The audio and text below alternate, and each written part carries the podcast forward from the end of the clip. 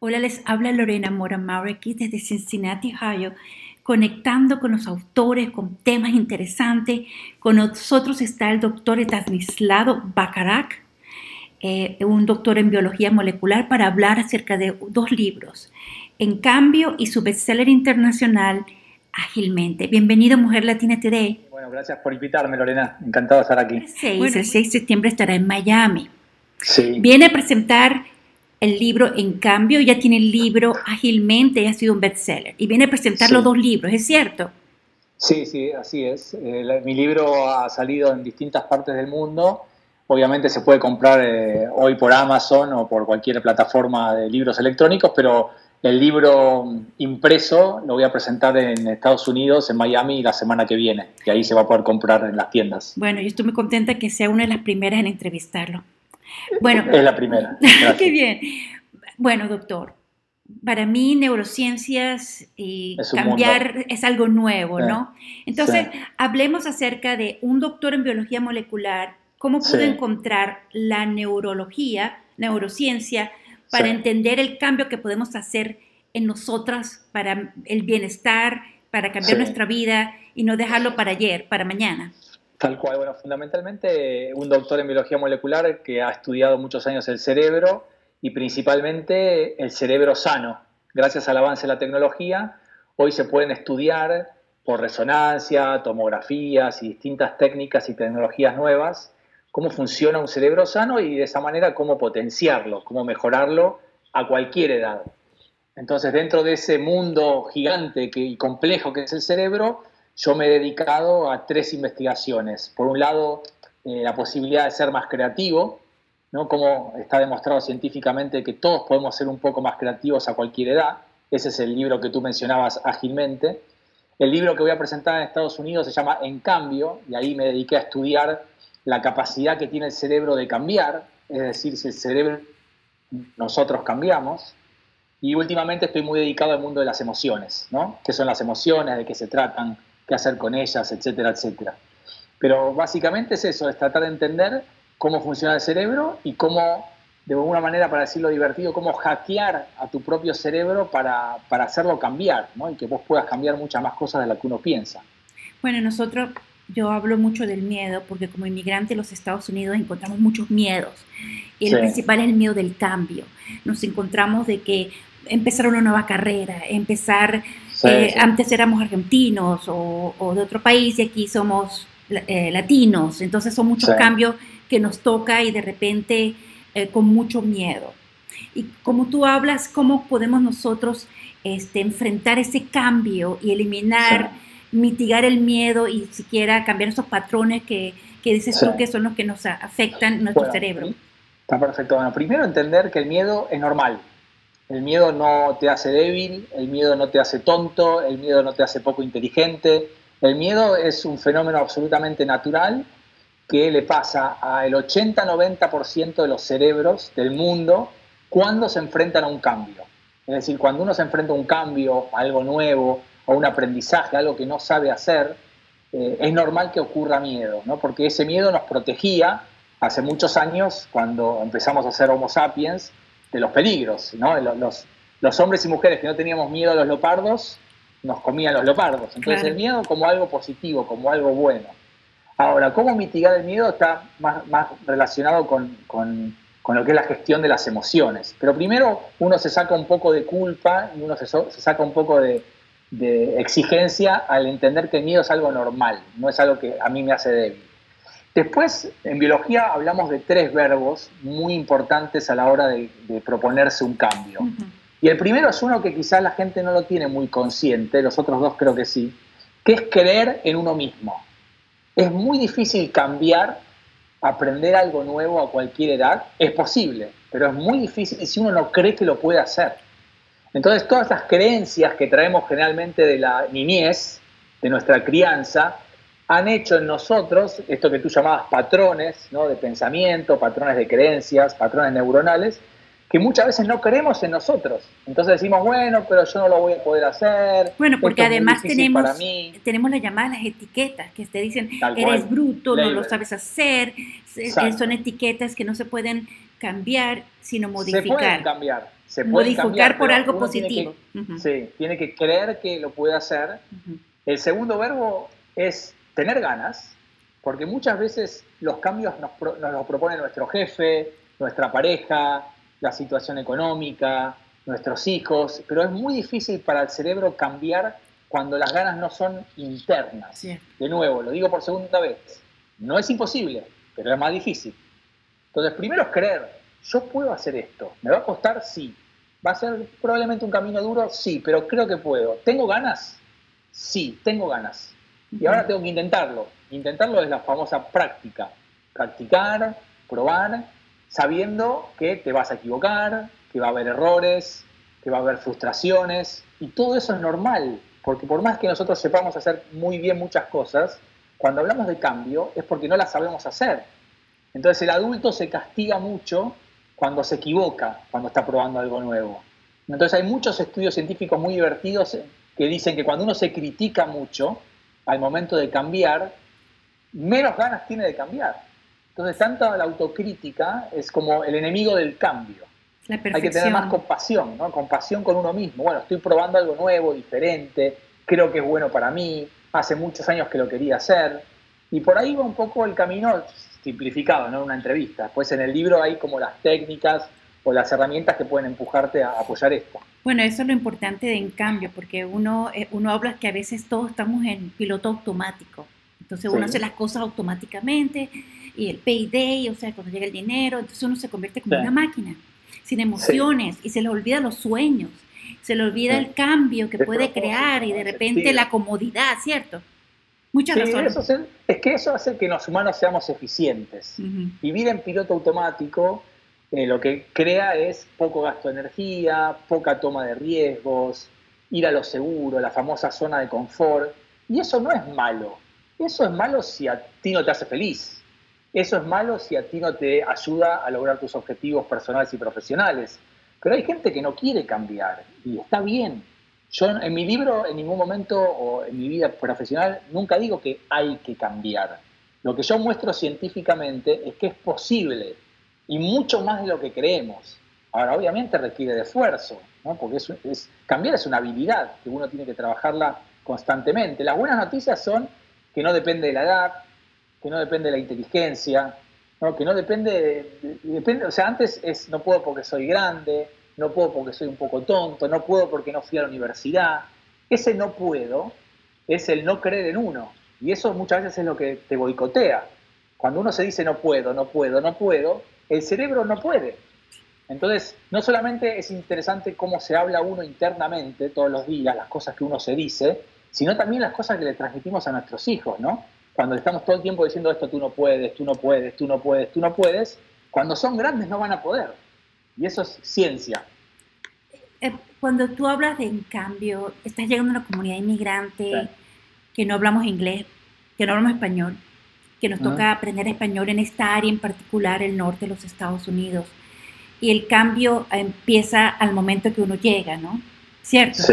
¿Cómo nosotros este, podemos usar este eh, eh, libro como una herramienta para apoyarnos en ese cambio, eh, como estamos hablando de eliminar las etiquetas, pero también eh, optimizar nuestro, nuestra capacidad de trabajo, porque a veces nos anulamos, nos decaemos y positivamente salimos todos los días, pero eh, mira, es tan difícil que se nos entienda con el acento. Explíqueme cómo nosotros podemos crear ese, ese cambio, esa herramienta nos puede apoyar a nosotros, los inmigrantes, a los Estados Unidos. Mira, yo creo que yo fui inmigrante también, viví en Francia cinco años sin hablar francés al principio y después viví en Boston cinco años también y de, pequeño no había aprendido inglés, así que también lo aprendí ahí muy rápido.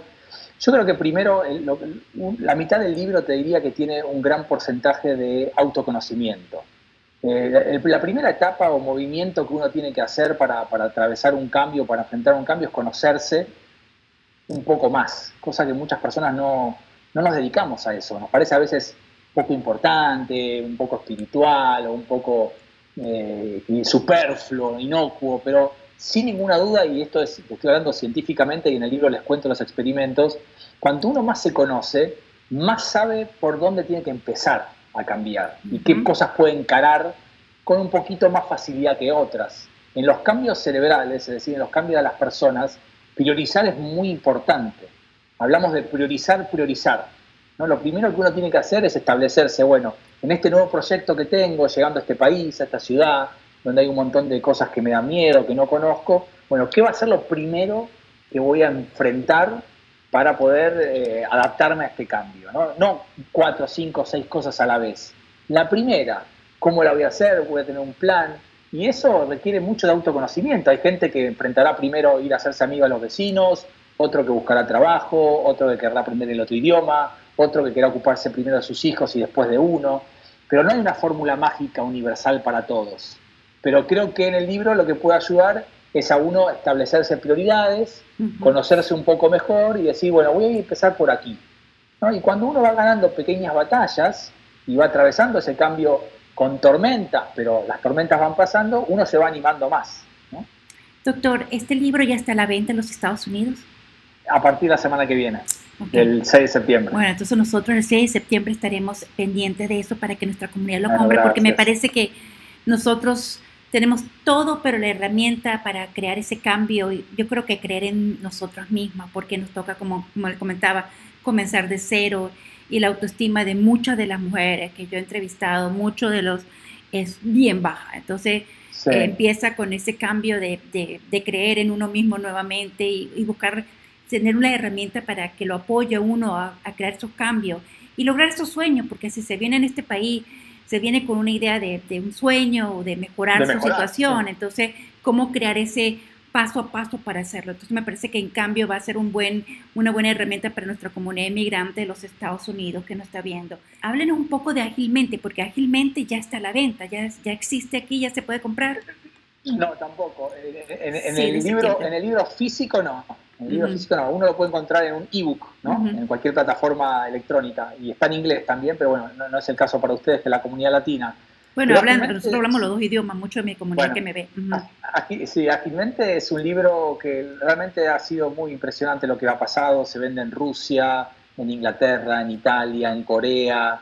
Eh, ha sido un fenómeno multicultural, la verdad que ni, yo ni la editorial lo entendemos bien, pero básicamente lo que me dediqué ahí durante muchos años es investigar la capacidad que tienen los cerebros de crear, de ser más creativos. Esto que muchas veces en la escuela, eh, la escuela un poco eh, nos hace descender la creatividad, ¿no? bajar la creatividad porque estamos muy acostumbrados a la nota, a los resultados, a, la, literatura, a la matemática y hay pocas escuelas que se dedican a, a fomentar el pensamiento creativo de las personas. Entonces el libro simplemente explica qué es la creatividad desde el lado de vista, desde el punto de vista biológico, eh, en qué áreas del cerebro podemos encontrar eh, los responsables de poder ser creativos y cómo la evidencia científica muestra que no importa la edad que uno tenga, eh, uno puede mejorar su creatividad y acompaño el libro con 30 ejercicios para estimular la creatividad de las personas. Bueno, Creo que, eso ha sido un, gran fuerte del libro, es que la gente me, reconoce o me agradece mucho los ejercicios porque uno lo puede practicar en el subway, en el bus, uno puede ah, practicar en la cocina, con sus hijos, con sus parejas, son ejercicios para todas las edades. Y realmente mucha gente me escribe como agradeciendo, tenía un tema hace muchos años, me puse a practicar estos ejercicios y se me ocurrieron ideas nuevas. Eh, así que contento de eso, es, divertido el libro. Entonces, usted viene el 6 de septiembre para Miami, lo va a, va a tener la apertura de la venta del libro en Miami, creo que en Coral Gables, el 6 de, septiembre, y este, después de ahí tiene un interés de, ir por otra parte de los Estados Unidos, crear talleres de, con Agilmente, eh, ¿Cuáles sus planes? Que ahora que va a quedar Estados Unidos, espero que no sea solamente para presentar el libro y salir, regresar. Ah, bueno, ahora sí estoy yendo y viniendo porque tengo Miami cuatro o cinco días y después tengo mucho trabajo, yo trabajo mucho en América Latina. Pero si hay posibilidades de viajar por Estados Unidos para, para hacer talleres, encuentros, charlas, tengo un montón de videos en YouTube, ¿eh? un montón de videos subidos y la gente después pones bien mi nombre, me puede encontrar donde hablo de creatividad, de cambio, de emociones eh, pero bueno, estoy a, merced de lo que diga la editorial. Me tiene que invitar la editorial o las distintas eh, las distintas casas de libros de Estados Unidos y yo encantado, amo, amo ese país y me encanta viajar por ahí. Doctor, ¿qué ha aprendido después de escribir en cambio de que no conocía usted? Mira, lo, primero que me pasó fue que traté de ser mi primer conejillo de indias, ¿no? Mi Winnie Pig. Eh, y mi mujer me reconoce que he logrado muchos cambios a partir de investigar sobre el cambio en mi persona, la mayoría positivos por suerte, y he contagiado un poco también a mi familia y a la gente de alrededor mío. Y la verdad que eh, es un trabajo arduo, pero vale la pena, sobre todo cuando uno está convencido de que ese cambio puede eh, generar un bienestar en uno mismo y en, las personas que lo rodean. Eh, lo, lo súper interesante que he descubierto es que cuando uno cambia, en general es el cónyuge o el familiar que se da cuenta uno le cuesta darse cuenta que cambió. Soy el mismo. claro, el que, el que está al lado dice, no, pero tú ya no gritas más, o tú estás más relajado, o tú duermes mejor, o ahora estás haciendo actividad física, o ahora puedes alimentarte mejor, o ahora estás ocupándote más de los niños que antes. O sea, es increíble cómo el que está al lado encuentra que esos cambios están sucediendo. Eh, estamos muy contentos, algún mensaje, esperamos, no, no podemos esperar leer tu libro, esperamos que mm. sigas regresando. ¿Algún proyecto que tengas en mente que estás ahorita trabajando? Estoy trabajando, yo tengo un tercer libro que es una novela, que no tiene nada que ver con neurociencias, pero eh, estoy trabajando ahora en un cuarto libro, que es esto que te decía al principio, que es lo que me faltaría para culminar, digamos, mis temas, que son las emociones. Ha habido una, un, gran paradigma que se ha roto sobre qué son las emociones en los últimos años. Eh, esto de la ser feliz, estar triste, tener miedo, hay como nuevas tendencias científicas que están sacando a la luz eh, eh, realmente qué son las emociones y qué hacer con ellas y cómo maneja nuestra vida y cómo nosotros manejarlas a ellas para que no nos manejen a nosotros. Pero una novela, ¿por qué no un libro como En cambio y ágilmente? No, no, el de las emociones va a ser como un mm. libro como En cambio. Una novela fue mi tercer libro que saqué, que era una fantasía que tenía yo de escribir una novela policial y que bueno, que me fue bastante bien en Argentina, pero no, no es conocida internacionalmente, era, era como un capricho que tenía de escribir una novela. Done it, como dice, the bucket list, la lista de que lo hice. Sí. Eh, Pero el próximo será sobre las emociones. No podemos esperar, ¿será publicado el próximo año? No lo sé, no sé estoy, estoy más lento que de costumbre, estoy tomándome el tiempo, yo, yo investigo mucho antes de escribir. Bueno. Entrevisto científicos, leo mucho y después me pongo a escribir. Me parece muy bien. Bueno, doctor Stanislao, muchísimas gracias por brindarme la oportunidad, la primera a mí, me gusta mucho definir, me gusta definir el coraje, eh, no como la ausencia del miedo, sino como el miedo caminando. Ah, qué bien. está bien tener miedo, pero avanzar un poquito, con miedo. No tratar de sacarse el miedo de encima, porque el miedo es algo instintivo, es natural. Es normal tener miedo a los cambios y a lo nuevo.